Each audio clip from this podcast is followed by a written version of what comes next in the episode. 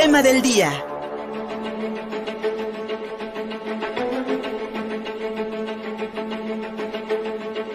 Es evidente que el gobernador Miguel Barbosa no tiene una buena relación con los integrantes del partido que lo lanzó como candidato al gobierno del Estado, el Movimiento de Regeneración Nacional, pero con quienes parece que está muy bien integrado es con los miembros del Partido Revolucionario Institucional en Puebla.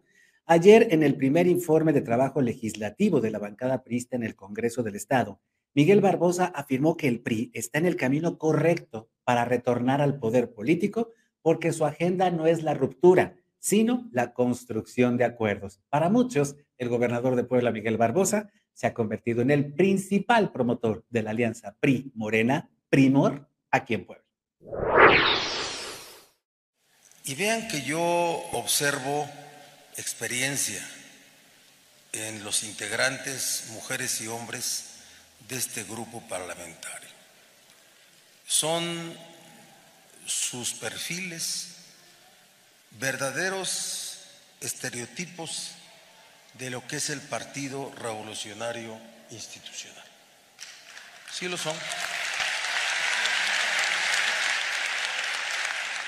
Cuando su agenda es la ruptura, se alejan del poder público que ya ejercieron y veo que el PRI está en el camino correcto de ir rumbo al poder público que ya tuvieron porque su agenda no es la ruptura, es la construcción. Vean eso. El día que la sociedad rebase a los acuerdos parlamentarios, a los acuerdos políticos de las fuerzas políticas, se acabó. Se acabó para los políticos. Seamos hábiles. Representemos a la sociedad, a su sentir y construyamos. Hay un proceso de construcción. El que de manera natural se logre por las fuerzas políticas, sin que la agenda a construir sea la ruptura, sea la ruptura. Y yo veo que el PRI no está hecho para las rupturas, no está hecho para la ruptura. De verdad eh, llama mucho la atención la postura del gobernador Miguel Barbosa frente a los priistas de Puebla, con quienes eh, tuvo incluso hasta calificativos muy precisos, los llamó, eh, los llamó profesionales, los llamó leales estereotipos de su partido.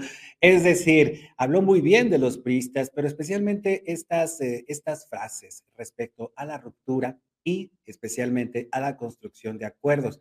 Él recordaba que como legislador le había tocado aquel PRI que había perdido el poder después de casi 70 años en el gobierno federal y cómo reconocía que el valor, de, cómo reconocía el valor de los priistas para retomar el rumbo político, para retomar el poder a partir de los acuerdos que lograron con otros partidos.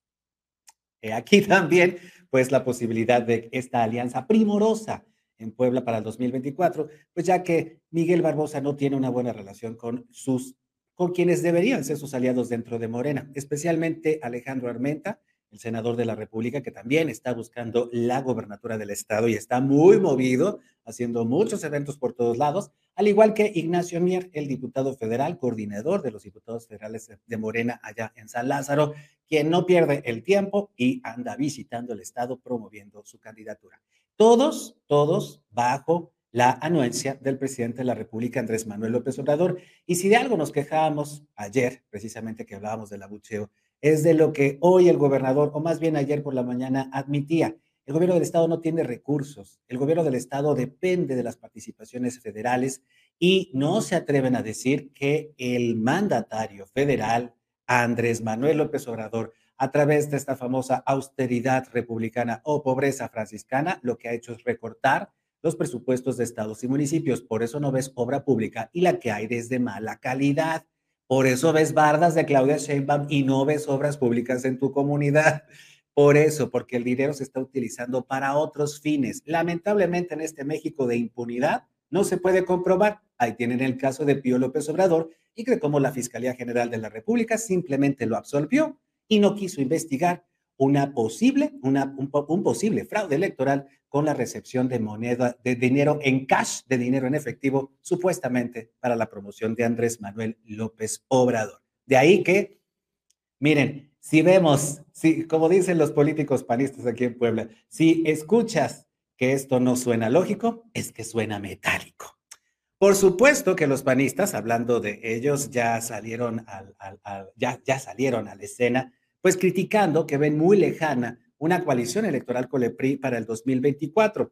Ayer el diputado local Rafael Micalco aseguró que con la última votación para mantener al ejército en las calles, la alianza legislativa tambalea. En un mensaje en redes, el panista dijo que el gobernador morenista de Puebla, Miguel Barbosa, realiza el papel de vocero del PRI. Pues hoy nos encontramos nuevamente con otra declaración desafortunada del señor gobernador hoy hablando nuevamente de cuestiones electorales del 2024, en lugar de estar hablando de cuestiones de gobierno que nos interesen a todos los poblanos.